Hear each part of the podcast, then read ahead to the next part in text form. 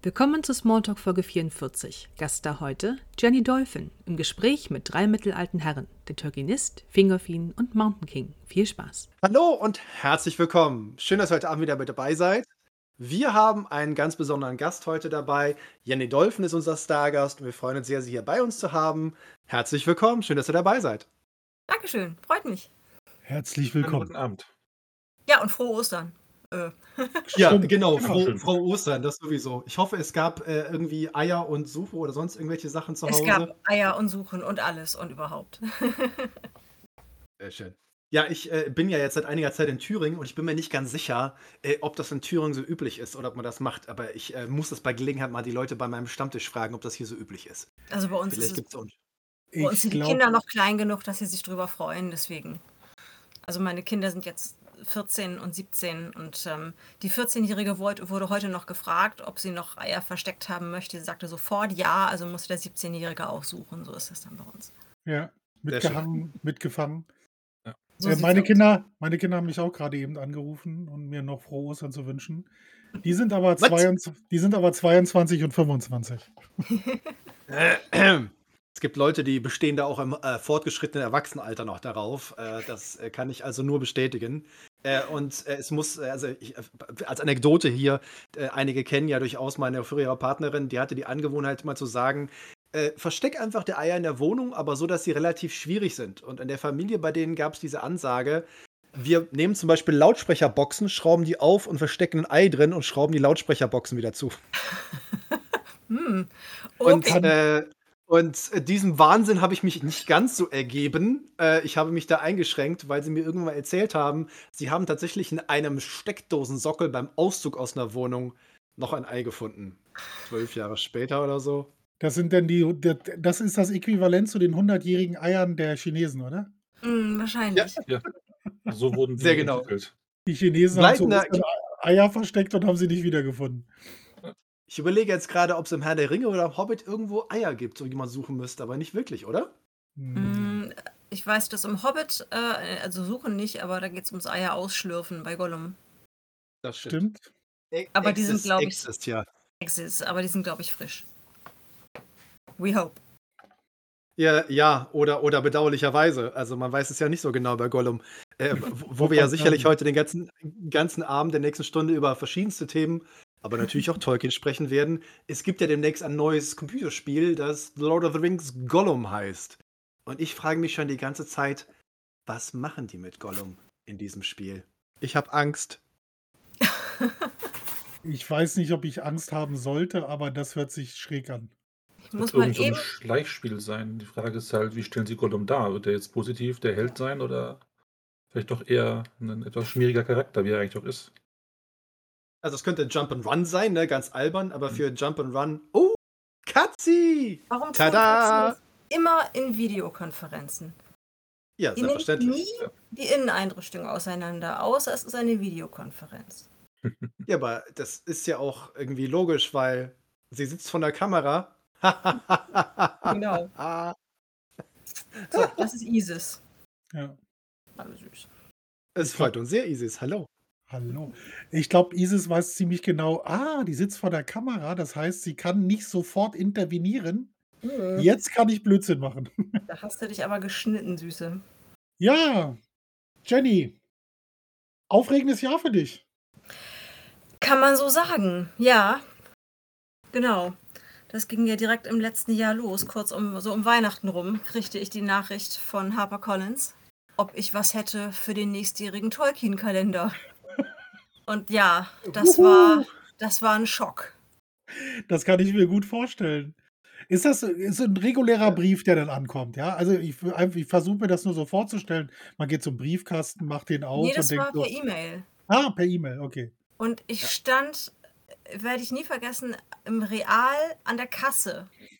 hinter der Kasse. Und guckte, ob Gab's irgendwie. real noch. Ja. Da gab es den Real noch. Jetzt wäre es Kaufland gewesen, genau. Und Ja. äh, ich wollte irgendwie gucken, ob irgendeines der Kinder auf irgendwas geantwortet hatte, was ich geschrieben hatte. Und ich checkte kurz meine Mails und ich sah in der Headline Tolkien-Kalender und ich meine, Tolkien-Kalender kann alles Mögliche sein und ich bin auch schon in verschiedenen Fankalendern gewesen und dann triggerten, triggerten irgendwann so diese Wörter Harper Collins durch und ähm, da musste ich mich erstmal vor dem chinesischen Schnellrestaurantkurs hinsetzen. Also das war schon cool. Ne, dazu auf jeden Fall schon mal herzlichen Glückwunsch. Was für 'ne Dankeschön. was für 'ne tolle Geschichte. Ist schön, oder? Wenn man dann also, du du weißt ja, was du kannst und ich wir wir kennen die Bilder oder ich kenne sie jetzt und die anderen kennen sie ja auch. Aber dass man merkt, dass man damit so viel Aufmerksamkeit er erzeugt, dass man tatsächlich dann bei sowas dabei ist, bei sowas Großem. Und es ist nicht nur, äh, oh, das da da ist bin ich jetzt mal im Print, sondern der Tolkien-Kalender, der begleitet mich also tatsächlich schon seit meiner Kindheit. Ich werde ich ich ich muss meine Mutter mal fragen, wie überhaupt an die HarperCollins-Kalender gekommen ist. Aber Fakt ist, wir hatten den immer zu Hause. Das heißt, ich erinnere mich an den von 85, das war der von Inger Edelfeld. Ich war 10 Jahre alt und ich stand begeistert davor. Man sieht's an meinem Stil vielleicht heute noch so 'n bisschen. Inger Edelfeld, ganz, ganz frühes Vorbild von mir gewesen. Und ich stand vor diesen Bildern und ich war begeistert und guckte mir die also wirklich stundenlang an, den ganzen Monat, wenn das da hing, direkt hinter meinem Platz am Esstisch. Und, äh, meine Mutter ist ausgeflippt, als ich ihr erzählt habe, dann als dann irgendwann, äh, das Non-Disclosure Agreement auslief und ich es dann posaunen durfte und die ist wirklich ausgetickt, als ich ihr das erzählt habe, dass ihre Tochter dann jetzt den Kalender mit illustriert immerhin, der bei uns seit Jahren, Jahrzehnten in in in im Esszimmer hängt. Das ist Wahnsinn. Ich kann's noch gar nicht so richtig glauben. Es ist ja vor allem auch einer der der wenigen Produkte, die tatsächlich regelmäßig und seit den 70ern ja auch existieren. Mhm. Also, wenn man den Verlag natürlich fragt: „Was macht man so mit Tolkien?“ Klar, die Bücher von J.R.R. Tolkien, dann die Sachen von Christopher Tolkien. Aber ansonsten hat der Verlag nie groß andere Publikationen herausgebracht. Aber was es jedes Jahr gab, war der offizielle Kalender. Und der Ja. ist 'ne Tradition seit den 70ern und das ist der das Aushängeschild. Und egal, was man irgendwie 'nen Tolkien-Sammler irgendwie fragt, Kalender gehören auf jeden Fall immer mit dazu. Und es gibt so 'n paar besondere Kalender, die man besonders liebt und man weiß, dass die Hildebrands irgendwann mal so irgendwie angefangen haben oder ob man das wollte oder nicht. Äh, dass es einen mit Tolkiens eigener Kunst auch gab und so weiter. Und dann waren das halt einfach die großen Namen in all den Jahren. Und, Ja. äh, ich bin also als ich als ich gesehen habe, dass der Name da drin steht, bin ich irgendwie erst mal kurz durch meine Wohnung getanzt und habe, was ich selten tue, so 'n bisschen Nationalstolz gezeigt natürlich so: „Deutschland, Deutsch“ Land. Ja. Ja, ja, Schland. Aber das ist, äh also wirklich Glückwunsch, das ist echt großartig. Äh, und, ähm, das war für mich auch so schön zu zu hören, dass das kam in diesen E-Mails schon relativ früh raus, dass es eben mehrere Künstler sein würden. Und ich wusste ja noch nicht, wer die anderen sind. Und ich hatte so 'ne mentale Liste, wo ich sagte: „Och, bitte, bitte, bitte, bitte, bitte, bitte, bitte, bitte, bitte.“ Und, ähm, einige von denen sind's dann auch geworden, was mich unglaublich freut. Für Donato freut mich das megamäßig und ich fühle mich fast unwürdig neben ihm. Aber es ist auch so 'ne schöne Bandbreite vorhanden an an an verschiedenen Stilen. Und ich glaube, wenn das also nur Kaliber wie wie Donato gewesen wären, dann hätte ich so 'n kleines bisschen Minderwertigkeitskomplexe gekriegt in dem Kalender. Aber das ist irgendwie so 'ne wunderbare Bandbreite von von ganz vielen verschiedenen, äh, Stilen, was ich richtig klasse finde. Wo ich auch so 'n bisschen das Gefühl habe, da testet vielleicht HarperCollins so 'n bisschen die Waters, um zu gucken, so um so 'ne zweite Riege nach vorne zu bringen jetzt vielleicht nach den großen 3. Definitiv. Also, Emmeline Austin hat mich total gefreut, unter anderem. Mhm. Also, ich meine, mich mich haben natürlich alle Künstlerinnen und Künstler, die da beteiligt sind, gefreut, aber mit Emily habe ich öfter auch mal gemailt und man man läuft natürlich so 'n bisschen über Weg, grade wenn man im Social Media 'n bisschen aktiver ist, wie sie es ja auch macht. Äh, und und dass es eben auch aus verschiedenen Ländern sind, also weltweit nun wirklich. Ja, das ist Ähm, toll. also da das, äh, finde ich halt absolut großartig. Und das ist auch 'n bisschen meine meine so meine Hoffnung, um ehrlich zu sein, Ja. dass vielleicht HarperCollins doch wirklich mal Kunstbücher tatsächlich auch und 'ne Breite, weil es gibt also das einzige und beste Buch, und ich hasse es sagen zu müssen, aber die beste Kunstanthologie bis heute zum Thema Tolkien ist David Day's Bestiary. Und das ist halt da kriege ich 'n Anfall, dass der Mann dieses Buch rausgebracht hat und es wird dringend Zeit. Und es wäre so schön, wenn HarperCollins jetzt endlich mal so viele großartige Künstlerinnen und Künstler, äh, mal in einem Buch zusammenbringt. Und das ist so auch so 'n bisschen meine Hoffnung, dass jetzt der Kalender so so in diese Richtung geht. Isis macht wieder Unsinn, ich sehe das schon. Ja, Äh, ja. es, sind zwei, es sind zwei Katzen. Also ich, ich muss die ganze Zeit gucken, so wer ist jetzt gerade hier. Okay. Äh, meine, Klass meine klassische Frage immer an, an, an alle unsere Stargäste ist natürlich, und äh, du hast ja schon so ein bisschen ein Intro dazu gegeben, ist, wie ist der Weg zu Tolkien? Und der muss ja, wie du gerade schon berichtet hast, relativ früh gewesen sein. Ganz früh, ja.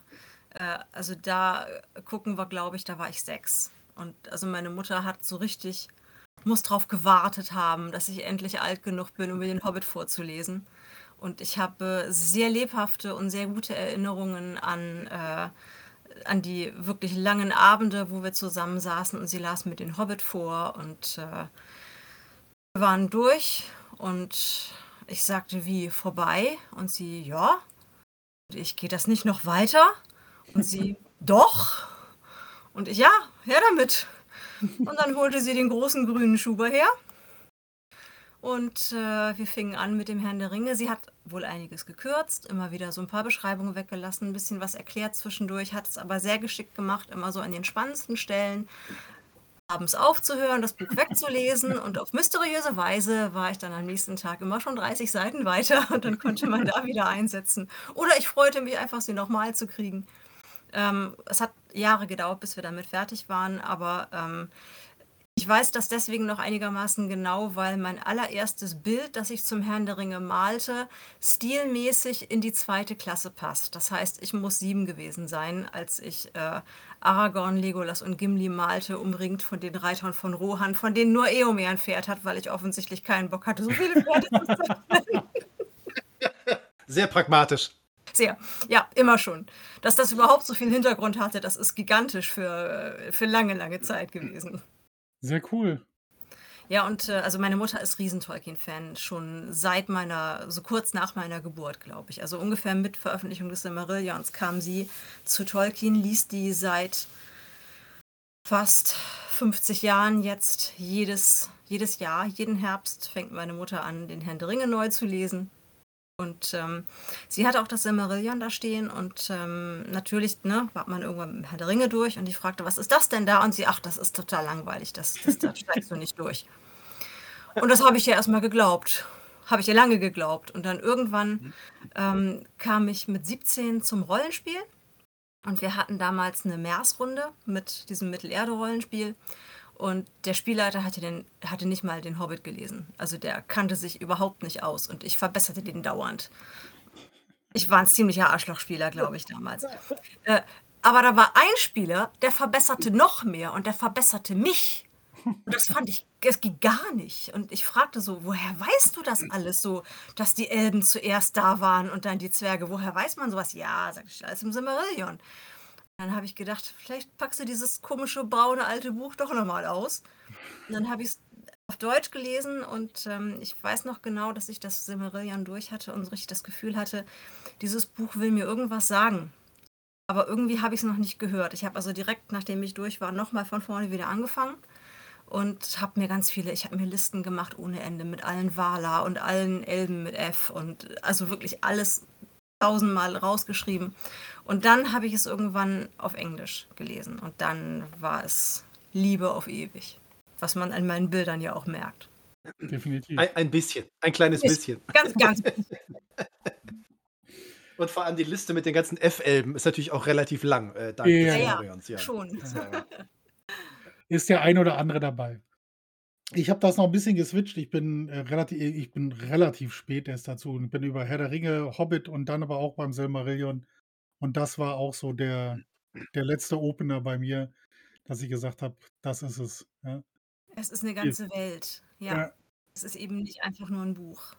Richtig. Also, du hast ja normalerweise abgeschlossene Geschichten, dann ist ganz gut. Dann hast du so einen Ausschnitt aus der Welt und fertig. Und der schmeißt dir da ein Buch hin und sagt: „Okay, ich erkläre dir mal, wie das hier so abläuft.“ Und du hast halt ein komplettes Universum und, äh, in dem tobt dann halt alles. Ja, und Man das sollte Ganze vielleicht immer erwähnen, sollte erwähnen, dass äh, Markus Spitzname ist übrigens Fingolfin. Ah. genau. Einer der F-Elben. Ja. Aber auch das war, glaube ich, eine von denen, die ich ganz, ganz früh äh, raus hatte, wo ich auch nicht mehr nachschlagen musste. Fingolfin war schnell gesetzt. Das stimmt. Also da, da gibt's ich, Freunde, die ich immer wieder dazu animieren wollte. Ja, ich hatte äh, eine Arbeitskollegin in München, äh, der, der habe ich mein französisches Silmarillion gegeben, weil die gerne das auf Französisch lesen wollte. Und äh, ich, ich glaube, es hat keine zwei Wochen gedauert. Äh, dann stand sie vor mir und hat mich verflucht, äh, weil sie sagt, ah, es ist im Französisch schon echt schwer. Und dann sagt sie, was zur Hölle ist das mit den Namen? Ich muss mal eben kurz die Katze rauslassen. Loki, Ja. Ja, Frankreich, Französisch, F. Ja, alles Ja. klar. Äh, die äh, Bettina ist das Seppel, die du kennst. Ja. Okay. Die, die äh, war dann ein bisschen abgegessen. Ja. Ich durfte sie auch nie fragen. Ich sage, und wo bist du? Halt den Mund. Ich, ich will nicht drüber reden. F wie Frankreich, ja, genau. Ja. Du hast, hast du ja gesagt, du hast ja mit sieben dein erstes Bild gemalt. Das erste Tolkien-Bild, ja. das genau. erste Tolkien-Bild. Wie ist es denn, also wie ist denn dann der weitere Werdegang gewesen, dass du denn gedacht hast, so, jetzt habe ich auch Bock mehr zu malen oder mich interessiert das noch mehr, das zu illustrieren? Ähm, also ich hatte immer Bock, mehr zu malen. Und das Malen war für mich immer so das Outlet, wenn man dann das Buch dann zum fünften, sechsten Mal gelesen hatte und sich das langsam so einschliff, dass man es dann auch nicht sofort das sechste, siebte Mal nochmal lesen wollte, war das Malen immer meine Beschäftigung, einfach nochmal wieder in diese Welt einzutauchen für weitere Stunden. Das habe ich immer schon gemacht, mein Leben lang. Also wann immer mich irgendeine Geschichte besonders fasziniert hat, äh, dann habe ich die Figuren, die Szenen gezeichnet. Das habe ich mit dem Herrn der Ringe gemacht, das habe ich mit Watership Down gemacht, das habe ich mit dem kleinen Vampir gemacht, das habe ich mit unendlichen Geschichte gemacht. Also das war so, das war einfach mein, meine Art, noch tiefer in diese Geschichten einzutauchen. Vor allem ging ich natürlich mit meinen, ähm, mit meinen Obsessionen, und das war es jedes Mal. Also wenn ich irgendein Buch richtig toll fand, dann wollte ich alles drüber wissen. Und ich ging also richtig in die Tiefe, schon auch mit relativ jungem Alter. Und ich ging meinen Mitmenschen furchtbar damit auf die Nerven. Und äh, obwohl meine Mitmenschen dann eben auch selber Tolkien-Fans waren, irgendwann war eben auch einfach der Punkt erreicht, wo man nicht nochmal wieder darüber diskutieren wollte, wie toll Aragorn ist. Und äh, wenn ich dann aber drei Stunden damit verbrachte, ein Bild von Aragorn zu zeichnen und es meinen Eltern zeigte, verschaffte mir das mindestens drei Minuten, in denen ich straffrei nochmal darüber reden konnte, wie toll diese Figur ist. Und das war dann eben einfach der Moment, wo ich irgendwann merkte, jo, also erstmal drei Stunden Beschäftigung mit, mit der Figur und dann drei Minuten Redezeit. Und das habe ich voll ausgekostet. Ist natürlich auch ein cooler Umgang, wie du gerade gesagt hast. Ja, dass man äh, dann sich auf anderem Wege da nochmal diese Zeit holt. Ja, also kenne ich auch, dass Leute, die mit dem Thema nicht so viel zu tun hatten, dass sie irgendwann genervt sind, wenn man sich da nochmal und nochmal und nochmal drüber unterhalten Ja. möchte. Ja, Und ja, die ja. Leute schon alle mit dem Auge rollen und sagen so, äh, nee, lass mal bitte. Mhm. Genau. Ja, und ähm, ich habe einfach mein Leben lang, dann kam irgendwann Star Wars dazu und das bedeutet natürlich, dass ich dann auch von, von Fotos abgezeichnet habe, dann irgendwie um Luke Skywalker so hinzukriegen und so weiter. Und ähm, ich wurde, weil ich es eben wahnsinnig viel machte, wurde ich eben immer besser.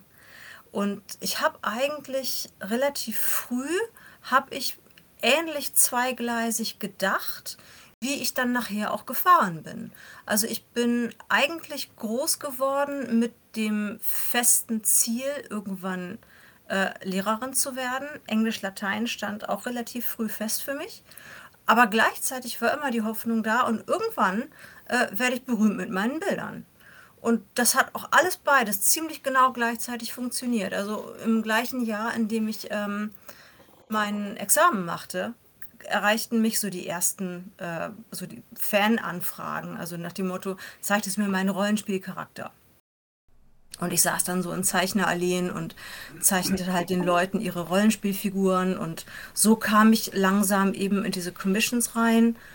Dann kam relativ schnell äh, kamen Aufträge für DSA zum Beispiel äh, und für so No-Name-Fantasy-Produktionen. Da habe ich dann relativ viele von gemacht. Ähm, in der Zeit so um 2003 bis 2007, 2008 rum. Und immer dabei Tolkien natürlich. Und wie, wie, wie, meine riesengroße Spielwiese, äh, von der ich mittlerweile weiß, dass eine Menge Leute sie als eine wunderbare Spielwiese haben. Und ich liebe das.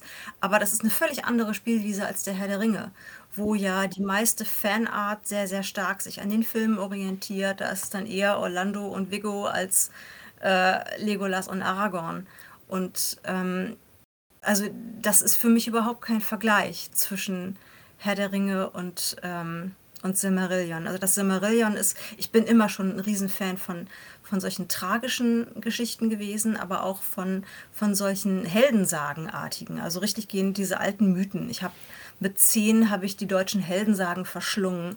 Ich habe äh, natürlich, da ich nun mit, mit Latein ich habe es nicht nur als Schulfach gehabt, ich habe es auch wirklich richtig, richtig gern gehabt. Und ich habe die ganzen römischen Mythen gelesen, ich habe die griechischen Mythen gelesen. Das war einfach genau mein Ding. Und deswegen war auch das Silmarillion relativ, eine relativ geringe Hürde für mich dann mit 17, als ich es dann las, weil ich in dieser Art der Erzählung total drin war. Und mich das unheimlich fasziniert hat. Mir geht es ja ähnlich. Also, das ist ja auch nicht der Charaktername oder das, was äh, Marcel gesagt hat. Fingolfin kommt ja tatsächlich auch daher. Ja, Mhm. dass ich, äh, ich war, ich kann mich erinnern, ich, ich war in Frankreich äh, am, am Strand, habe ich äh, Silmarillion gelesen. Und äh, Strand war egal, ja. Ich bin nebenher, habe ich mich grillen lassen, musste nur achten darauf, dass ich mich ein paar Mal wende, damit ich Ja, äh, schön nicht durch, ne? Ja. Genau, richtig.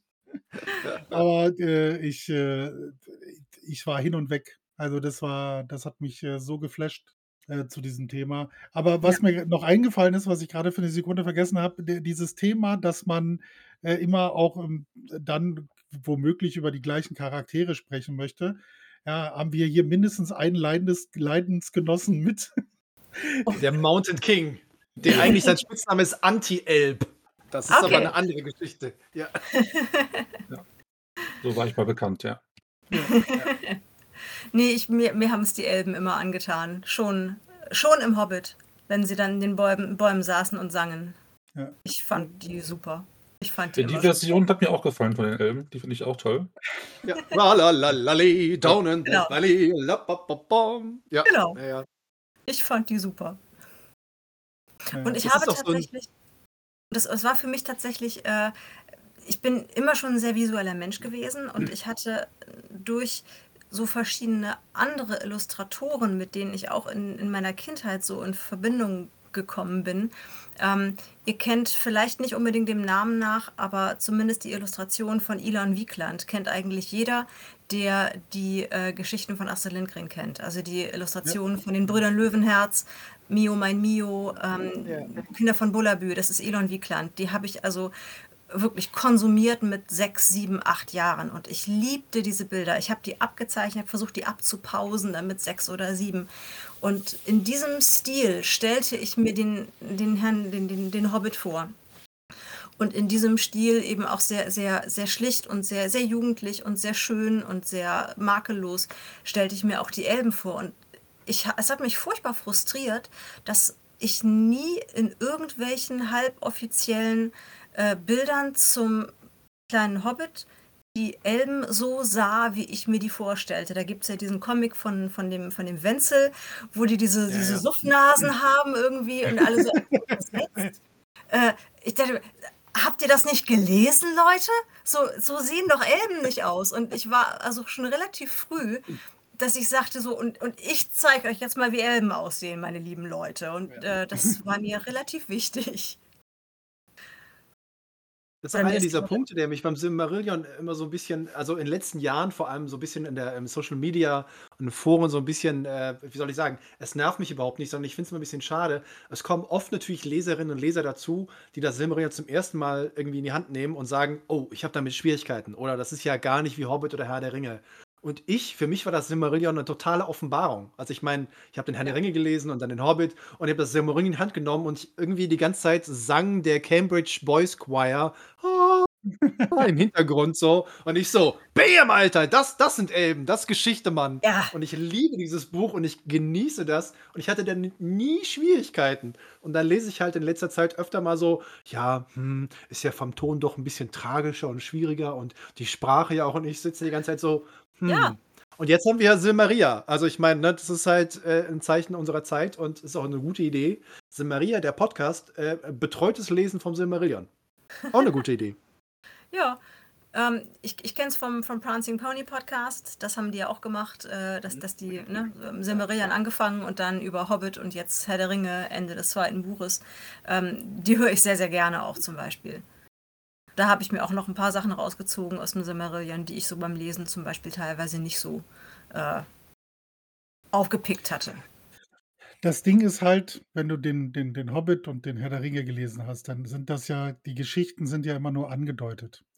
Ja, Ja, du hast Karten von, von Ländern, die im Hobbit und im Herr der Ringe keine Rolle spielen. Das sind so Namen. Und wenn du eine Stadt siehst, die eingezeichnet ist, die aber Ruinen ist, okay, da muss ja aber eine Stadt gewesen sein, ja. ja, Was für Geschichten. Ja, also beim Hobbit, ja, dann sind sie bei den Trollen, holen da die Schwerter raus und erzählen Schwerter aus Gondolin vom König aus Gondolin. Und du denkst dir nur so, Gondolin, Gondolin, es gibt keine Stadt Gondolin auf dieser Karte. Wo ist diese, wo, wo ist ja. diese Stadt? Wo ist die Geschichte dazu? Und dann hast du halt das Silmarillion in der Hand und denkst dir nur noch so, wow, das ist das, was du eigentlich lesen wolltest. Das ist Und auch mal sehr mich so, lustig. sorry, Ja, ne, aber was so witzig ist, ist dann, wenn die Leute dann so sagen, die haben den Film gesehen, diese epische Schlacht auf den Pelennor-Feldern. Und ich sitze immer daneben und sage, Kinderkram. ja, Ich sage, das ist äh, ein Scharmützel gegen das, was im ersten Zeitalter abgegangen ist. Ja? das stimmt. Und, Was und mich das ist total halt, fasziniert, ist die Tatsache, dass ähm, bei dieser starken Reduzierung, die das Silmarillion ja vornimmt, also das sind ja, da ist teilweise so eine, eine epische Schlacht, die ist episch, aber eben auch nur eine halbe Seite lang, teilweise. Ja. Und, äh, und, und die Charaktere, die werden nicht beschrieben, wir erfahren nichts über deren Innenleben, denkt man. Und mich fasziniert es in den letzten Jahren immer wieder, wenn ich mich dann mal mit Leuten unterhalte, die Obsessionen für die gleichen Charaktere entwickelt haben wie ich. Und wir verstehen diese Charaktere hundertprozentig gleich. Das finde ich so faszinierend. Das steht nirgendwo da drin. Aber so dieser, dieser, ganz viel von diesem Fanon, der sich entwickelt hat über die letzten 20 Jahre, ähm, gerade was die Söhne Feanors angeht, die mir nun besonders am Herzen liegen, äh, jeder kommt zu den gleichen Schlüssen, auf den gleichen kaum vorhandenen Ruinen, die jeder irgendwie in die gleiche Richtung wieder rekonstruiert. Und das finde ich total faszinierend. Und das zeigt auch, was für ein meisterhafter Schriftsteller Tolkien gewesen ist. Denn das kann ja kein Zufall sein. Das muss, das muss er da ja alles. Er, hat, er muss diese Ruine so angelegt haben, dass man die nur so rekonstruieren konnte. Fasziniert mich.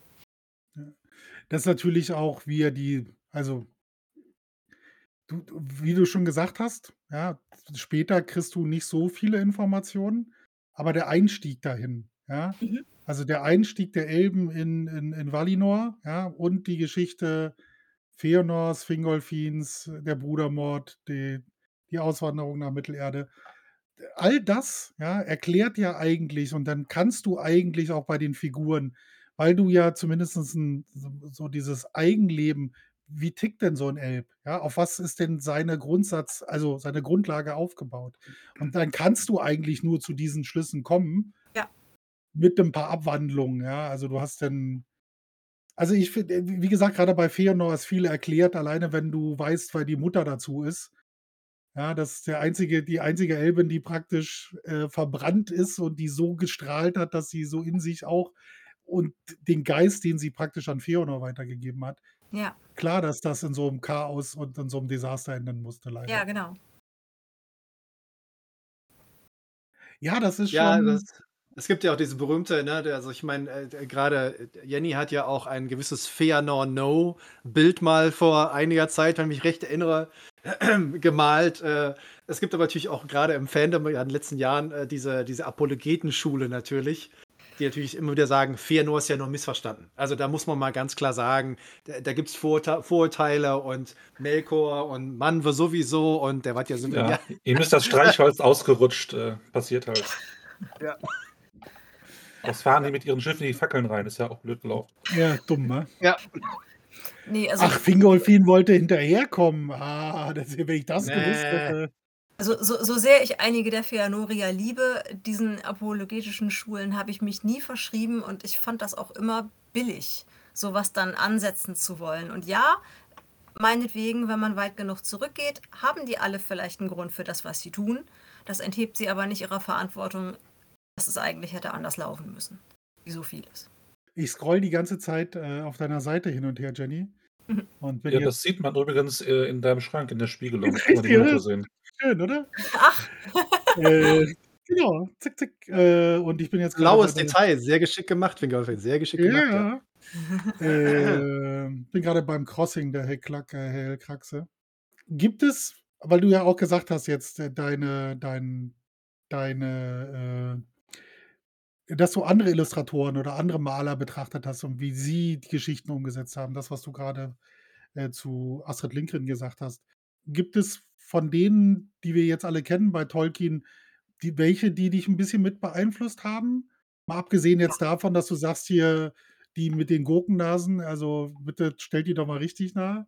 Die haben mich auch beeinflusst, in, äh, quasi dann in der Gegenrichtung. Ähm, also man, also Al- Alan Lee ist natürlich ein ganz, ganz großes Vorbild von mir, wobei das natürlich vor allem dann für spätere Zeiten gilt, wo ich dann anfing, mich auch mit der Aquarellmalerei zu beschäftigen.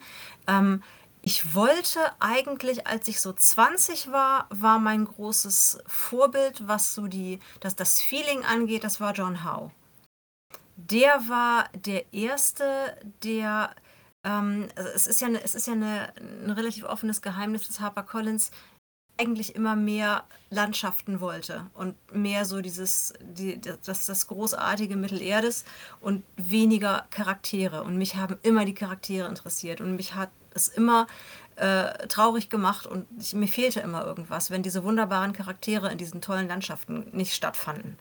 Und ähm, Alan Lee stellt die auch immer sehr reduziert dar und äh, zwar auch recht schön, aber das war nie so was, wo ich sagen konnte, ach, ist das toll.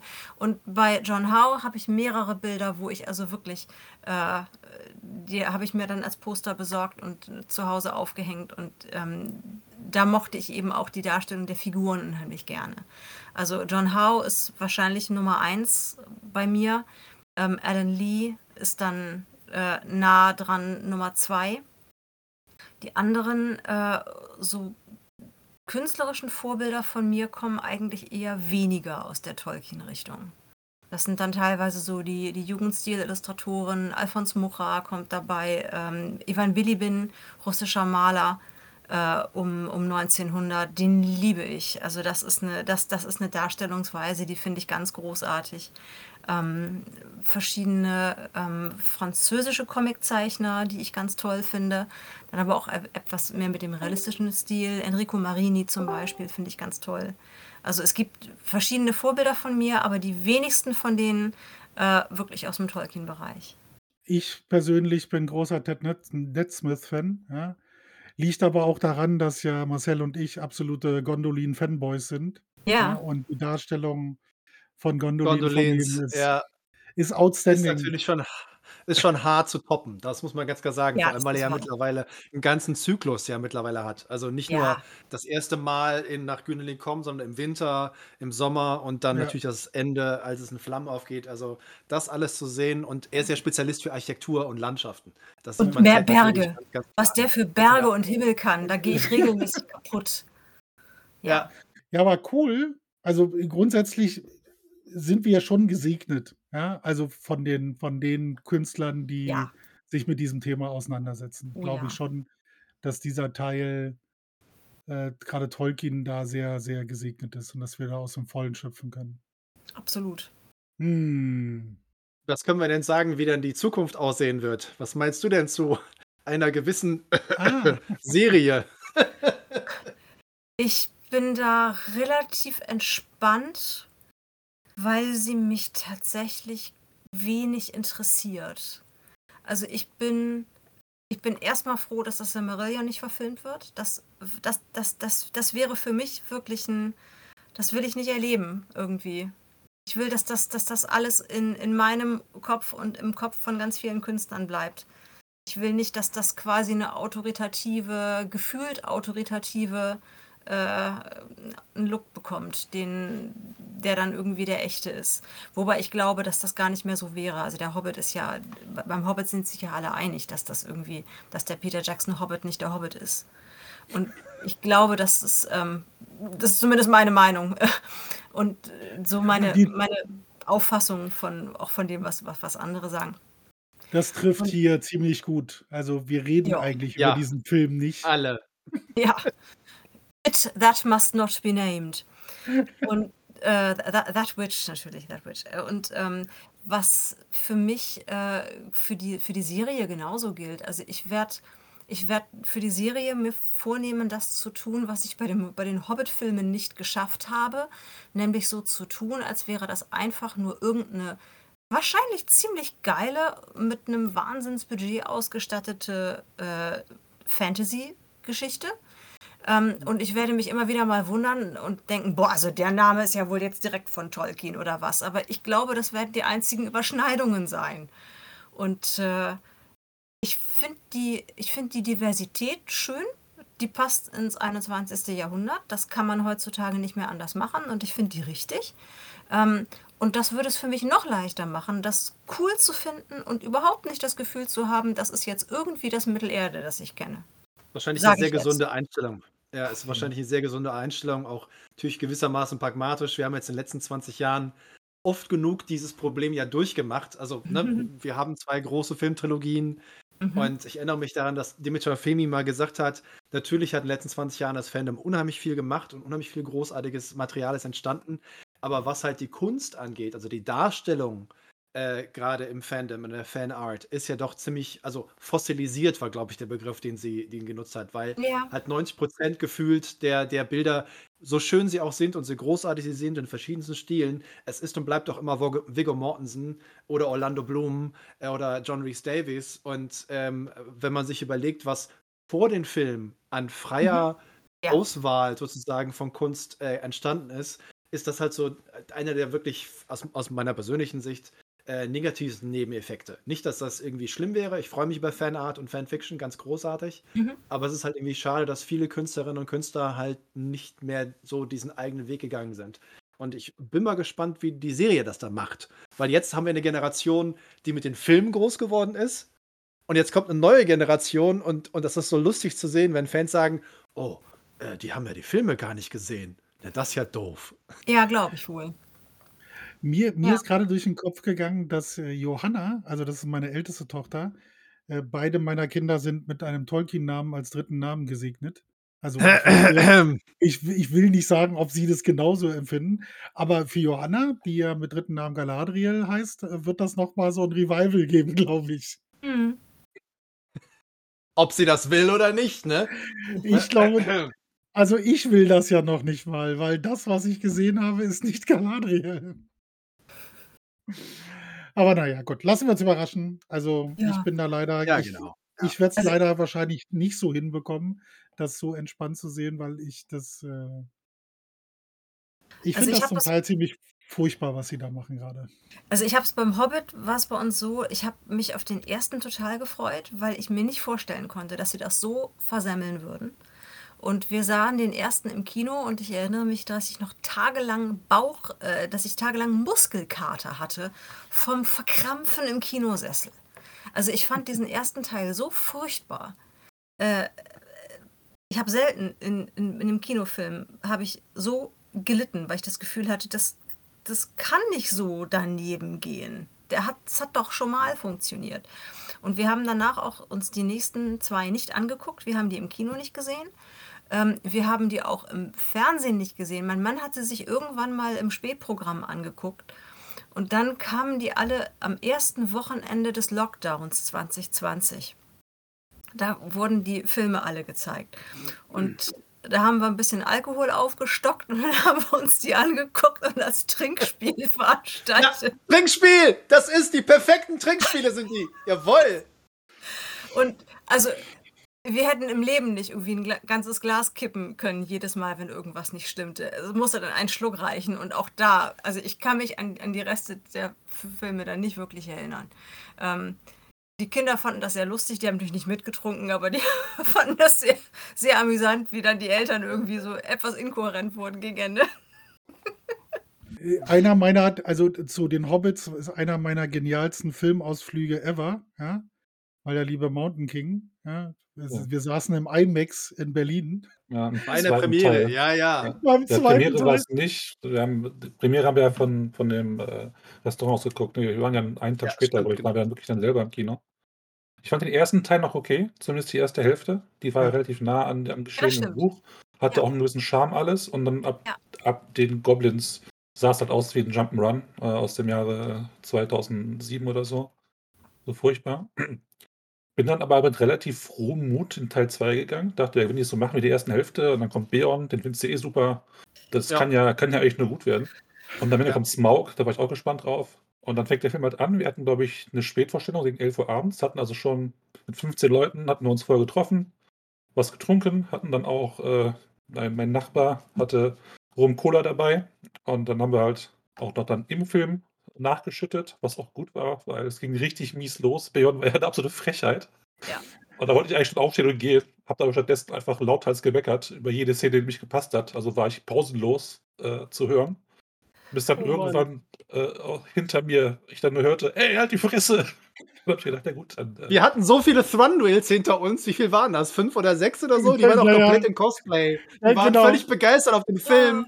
Ja, Und er die ganze Zeit so, boah, scheiße, ist das scheiße, ist alles scheiße. Oh Mein Highlight- So großartig. Mein Highlight ist und bleibt, wie Seppel durch das gesamte IMAX brüllt: Gandalf, reiß den Film raus!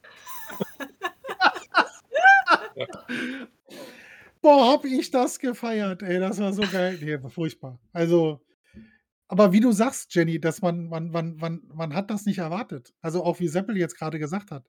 Also wir haben hier lang und breite schon über den Hobbit gesprochen, aber das war nicht das, was wir erwartet haben. Und mir ging das auch beim Hobbit. Das Ende war furchtbar mit, äh, mit den Goblins, ohne Frage. Aber bis dahin war das für mich, da habe ich über alles hinweggesehen, weil klar ist, dass sie ein bisschen was verändern müssen. Aber als Orks in Seestadt auftauchten und äh, Legolas der Meinung ist, er reitet mal eben schnell nach Gundabad, da war ich raus.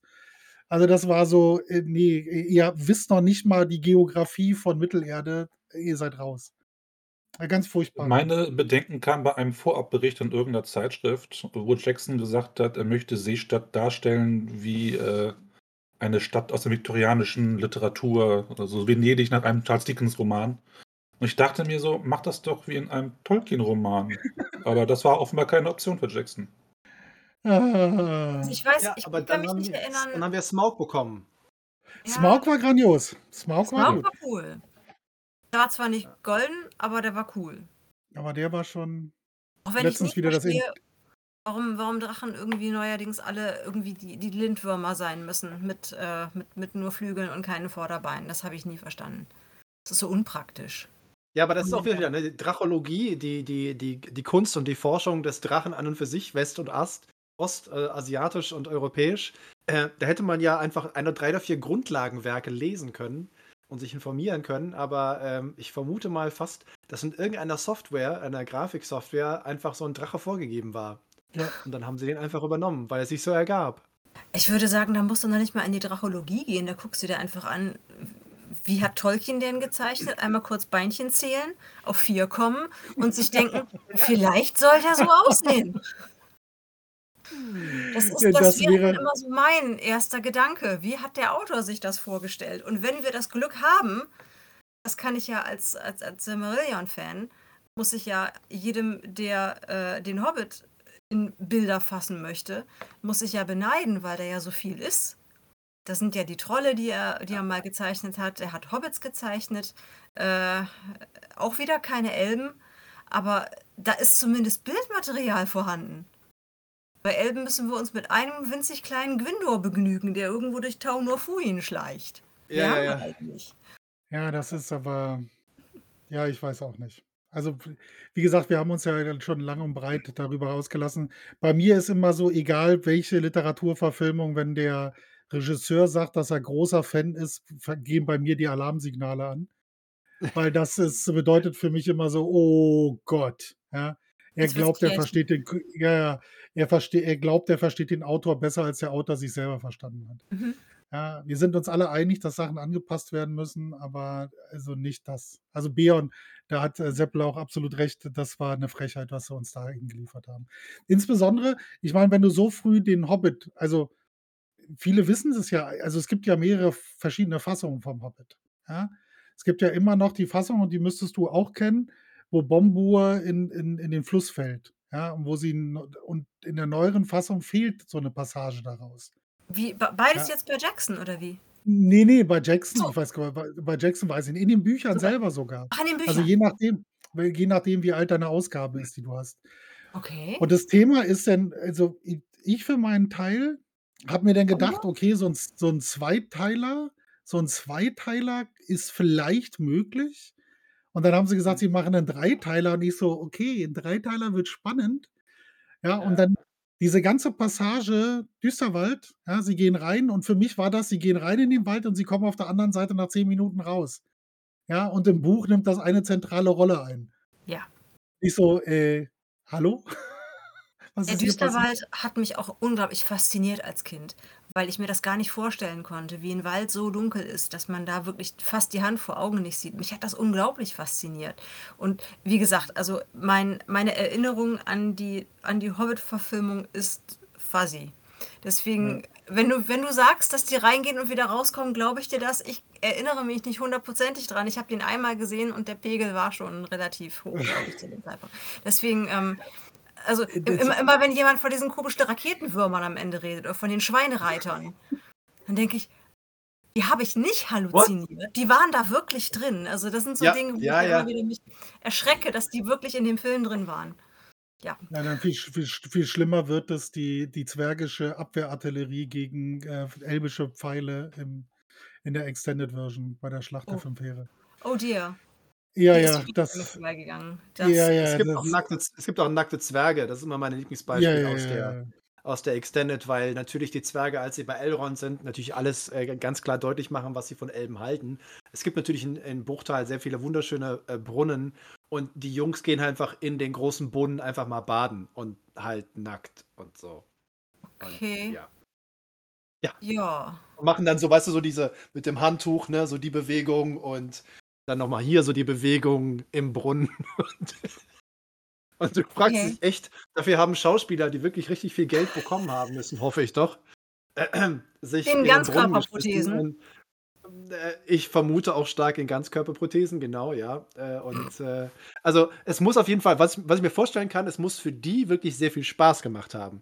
Wie die Truppe da durch irgendwie Neuseeland reitet äh, und, äh, und Blödsinn treibt, äh, das muss beim Dreh, bin ich mir ganz sicher, muss denen da richtig viel Spaß gemacht haben. Das kann Das ich mir ganz vorstellen, ja.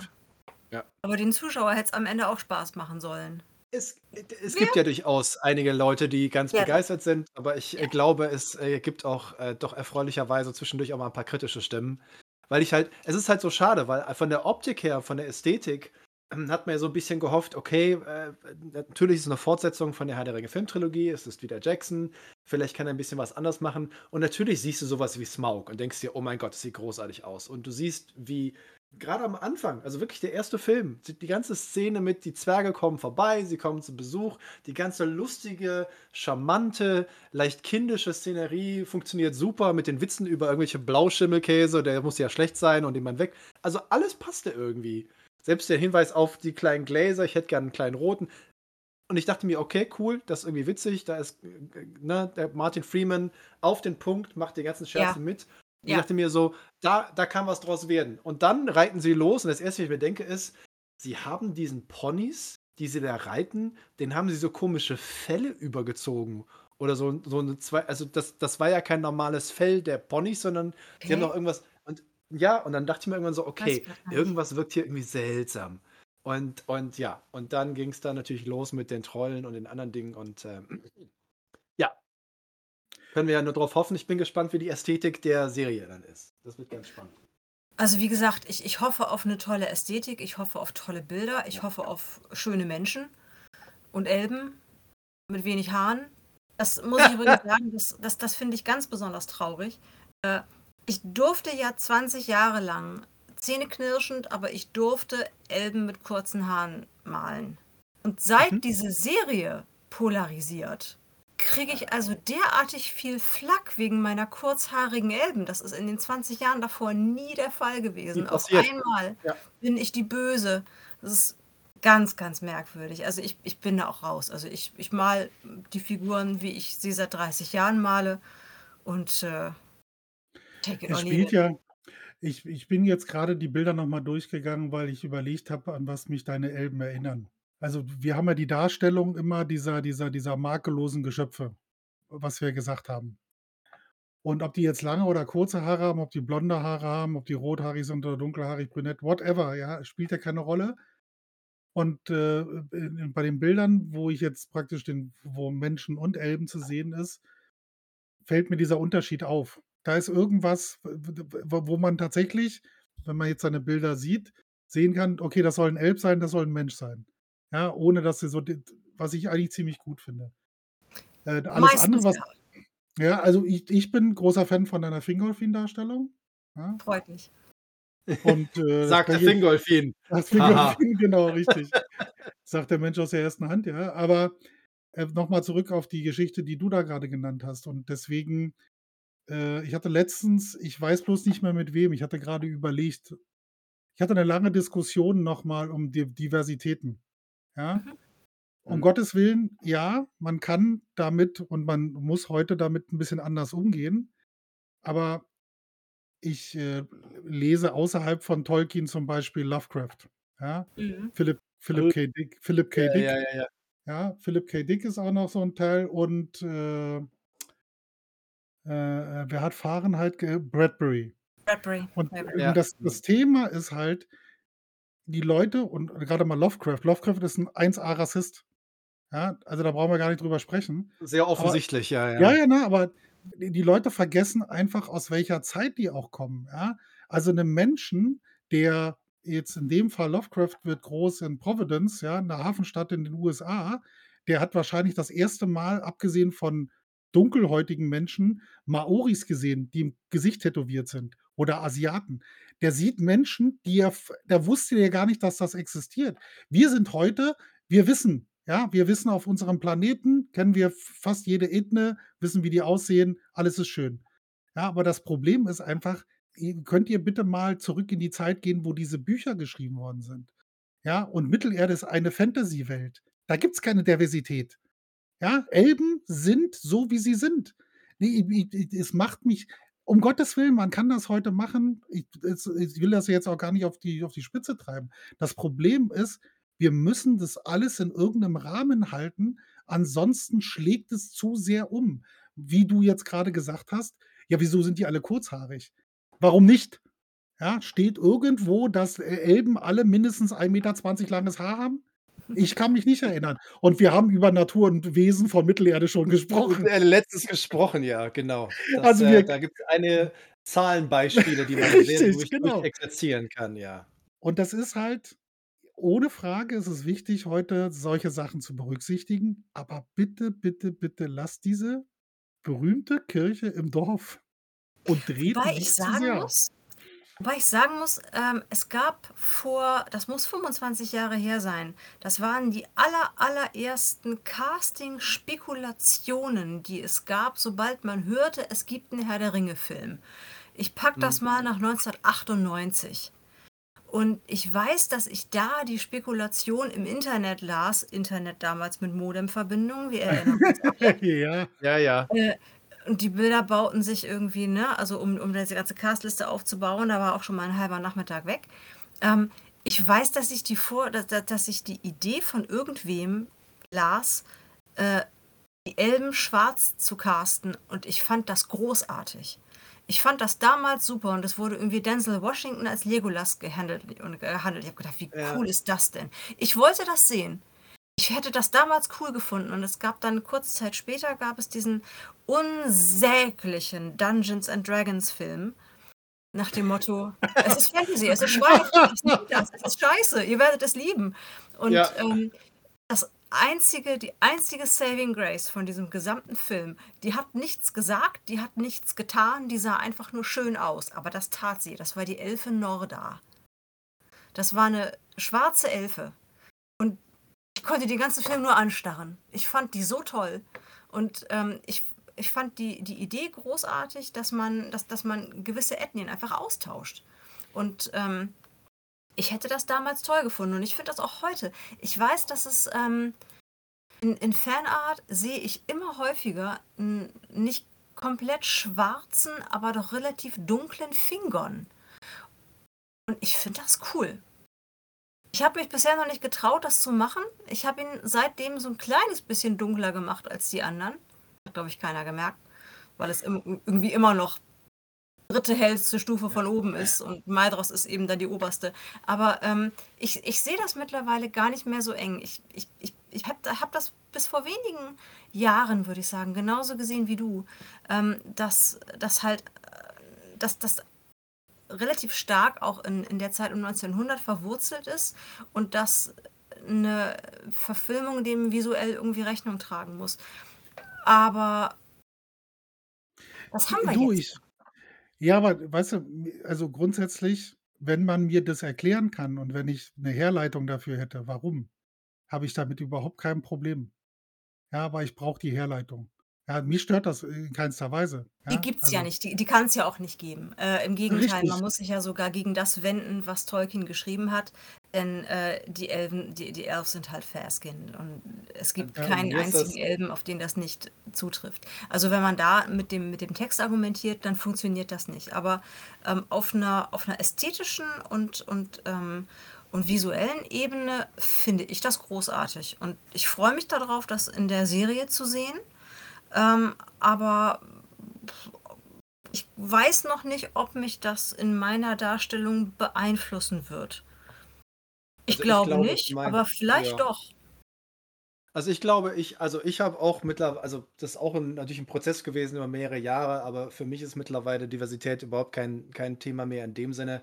Äh, wir leben jetzt im 21. Jahrhundert und wenn man ein so weltweites, globales Phänomen hat wie Tolkien und wir sind mittlerweile an den Punkt angekommen, es ist nicht einfach nur ein Buch von einem britischen Professor aus Oxford, sondern es ist halt eine Intellectual Property, es ist ein Brand, es ist eine Marke, die irgendwie Milliarden von Menschen sehen und Repräsentation ist halt einfach wichtig mittlerweile in so großen Projekten und Produkten.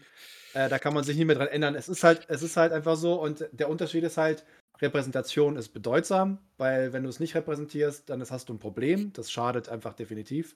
Der andere Punkt ist, das Einzige, was ich negativ finde, ist, wenn natürlich große Firmen, die gerne Milliarden verdienen wollen, einfach Leute reinklatschen, damit sie sagen können, wir sind divers. Also ich kann halt einzig leiden und das sind Charaktere, die faul geschrieben sind. Die einfach schlecht Mhm. geschrieben sind. Die man einfach nur reinklatscht, damit sie irgendeine Funktion erfüllen. Und das ist das Einzige, woran ich es am messen werde. Weil ich Tauriel. so. Tauriel könnte ich fast noch erklären, Nein. aber dieses fucking Love Triangle, das ist so, das ist so lazy ass writing, das ist so und vor allem die Schauspielerin hat ja später zu, hat ja zugegeben, sie hat sogar eine Extended noch weiter erklärt. Sie hat gesagt, ich spiele die Elben, ist kein Thema, ähm, aber äh, bitte, wenn Liebesgeschichte, dann vielleicht mit meinem Elben hier, mit was Legolas, alles gut. Und das war das, was sie wusste. Und dann am ersten Tag kam Jackson an. Übrigens, der Kleine da drüben, der Zwerg, mit dem hast du auch was. Und sie so, was? War das nicht Und dann sogar merkst so, du dass, sie schon. das, dass das nachher im Schnitt weitgehend passierte? Ich glaube sogar, sie war Das sich wusste sie alles gar nicht. Das sah, wusste sie alles gar nicht. war, war ihr das gar nicht so klar. Also richtig, Ja. richtig übel. Ja, ich stehe auf 1,20 Meter große Männer.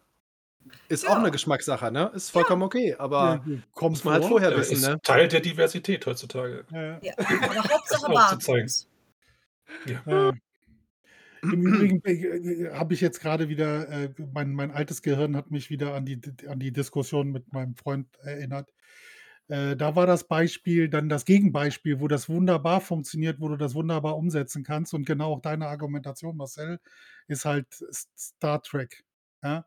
Da kannst du halt aus dem absolut Vollen schöpfen.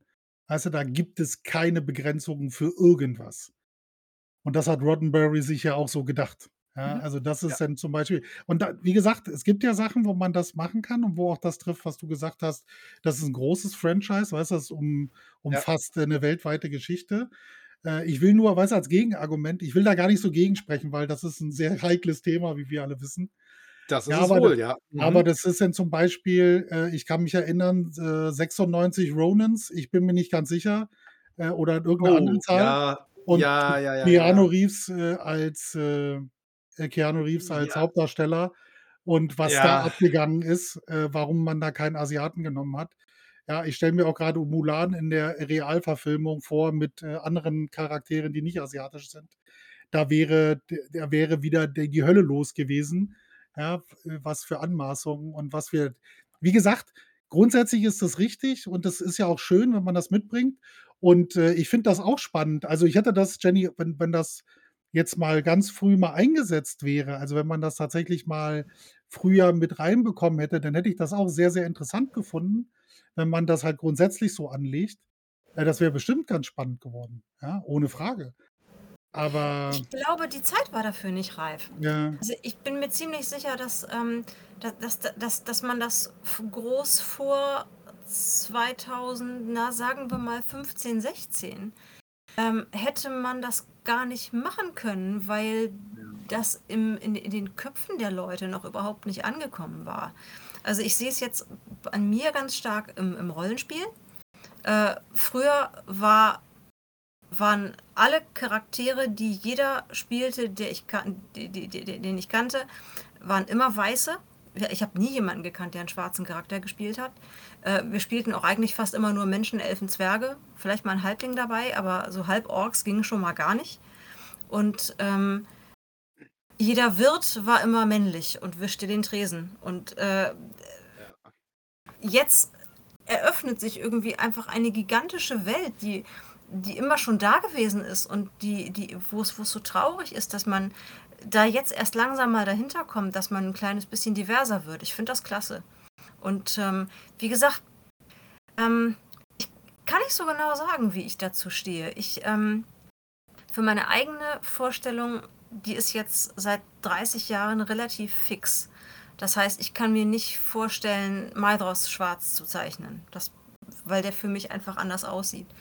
Aber ähm, ich habe vollstes Verständnis für diejenigen meiner Freunde, äh, die, die sich zurückgesetzt fühlen von einer Darstellung dieser geliebten Geschichte, in der sie entweder nicht vorkommen oder, was ja noch viel schlimmer ist, in der sie die Bösen sind. Da war neulich mal, da ging so ein Facebook-Post rum von irgendeinem so neuseeländischen Darsteller, der in den Filmen irgendein hässlicher Ork, ein hässlicher Troll, ein hässlicher Ja, ja. Frag mich nicht was war. Und der wurde ganz groß gefeiert in diesem Post. Was aber in diesem Post mit keinem einzigen Wort gesagt wurde, ist, dass dieses Gesicht offensichtlich für nichts anderes taugte als hässliche Orks und hässliche Trolle. Und das finde ich, das finde ich schlimm. Und das würde mich freuen, wenn es normal wäre, wenn das dann in 20, 30 Jahren anders ist. Wir sind jetzt, glaube ich, an einem Punkt, wo man da irgendwie noch glaubt, eine Seite beziehen zu müssen. Ja, also wenn sie den Film Guy Burakan äh, ge gehabt hätten, dann hätte man ihn da bestimmt auch für verwenden können und der, der wäre ja positiv besetzt gewesen. Der hätte aber eine, wieder eine ganz, ganz eigene äh, Bagage mitgebracht. Also Gan Burigan, ähm, ich habe tatsächlich Ja. die, die, die Bücher lange nicht gelesen und ich habe jetzt äh, vor, vor kurzer Zeit dann erst die Hörbücher von, von, von Andy Serkis gehört. Und äh, also das, das ist ja, das, das ist ja der edle Wilde par excellence. Der hat Ja, ja, ja. der bringt ja solche Problematiken mit sich. Also den im Film rauszulassen, das war eine hervorragende Entscheidung. Der hätte da völlig anders aufgezogen werden müssen. Und dann hätten die Puristen sich wieder aufgeregt. Ja, Ja, aber das ist ja genau der Punkt. Also ich glaube, das einzige Entscheidende, was wir heute im Vergleich von vor 20 Jahren vor allem haben, ist halt, wir haben Social Media. Ja. Und äh, aus, aus allem, was, was tatsächlich, also wo man konstruktiv und kritisch mitarbeiten könnte, wenn man irgendwie 100 Leute in den Raum setzt und miteinander diskutieren lässt auf einer Konferenz. Oder ich habe was auf Twitter gepostet. Das, äh, da ist natürlich eine, oftmals eine konstruktive Diskussion sowieso gar nicht möglich. Und äh, also ich, ich für meinen Teil bin einfach nur sehr, sehr gespannt darauf, äh, was, äh, die, was diese Serie halt bringt. Und äh, wie man ja vielleicht weiß, ich äh, bin ja einmal zu einem gewissen Event letztens von einer gewissen großen Firma eingeladen worden. Ich bin sehr gespannt. Ich bin sehr, sehr gespannt, ähm, was, was da daraus noch werden soll, weil wir wissen ja noch nichts. Das ist genau der Punkt. Das Einzige, was wir sehen, sind irgendwie 15 Sekunden von einem Super Bowl-Trailer, die eigentlich dafür bekannt sind, dass große Pferde durch die Gegend galoppieren und Bier verkaufen. Äh, und, und eine Galadriel, die halt Assassin's Creed Galadriel ist. Und ich weiß nicht, also ich muss mal gucken. Ich, Galadriel ist auf jeden Fall total cool. Bin mal gespannt, was sie aus ihr machen. Schauen wir mal. Und dass Galadriel eine ziemlich coole Socke gewesen sein muss, das wissen wir ja aus dem Silmarillion. Also die war ja nicht immer die ernste, äh, hehre, hohe Frau aus, aus dem Herrn der Ringe. Die hat ja auch eine sehr wilde Jugend gehabt, die jetzt nicht unbedingt im Zweiten Zeitalter stattgefunden hat. Aber mal gucken. Und wir wissen ja auch, wir haben ja auch eine sehr eindeutige Meinung in der Runde zu ihrem Ehemann, äh, beziehungsweise Partner im dritten Zeitalter. Und äh, also da gab es im ersten Zeitalter schon ein bisschen mehr Party. Das, äh, das sehen wir auf jeden Fall. Definitiv. ja, unsere Zeit ist schon wieder rum. Ja, genau. Wir versuchen immer so ein bisschen eine Stunde zu haben, damit es Ja. nicht äh, zu lange wird, weil, wie man ja vom Prancing Pony Podcast und anderen Podcasts weiß, da kann es schon mal länger werden. Ja, Ja, und äh, das ist ja auch äh, genau der Haken, weil eigentlich gibt es zum Thema Tolkien so viel zu erzählen. Ähm, man weiß gar nicht, wo man anfangen oder aufhören soll. Ne? Das äh, ist so das äh, Schicksal eines Podcasts auch unter anderem.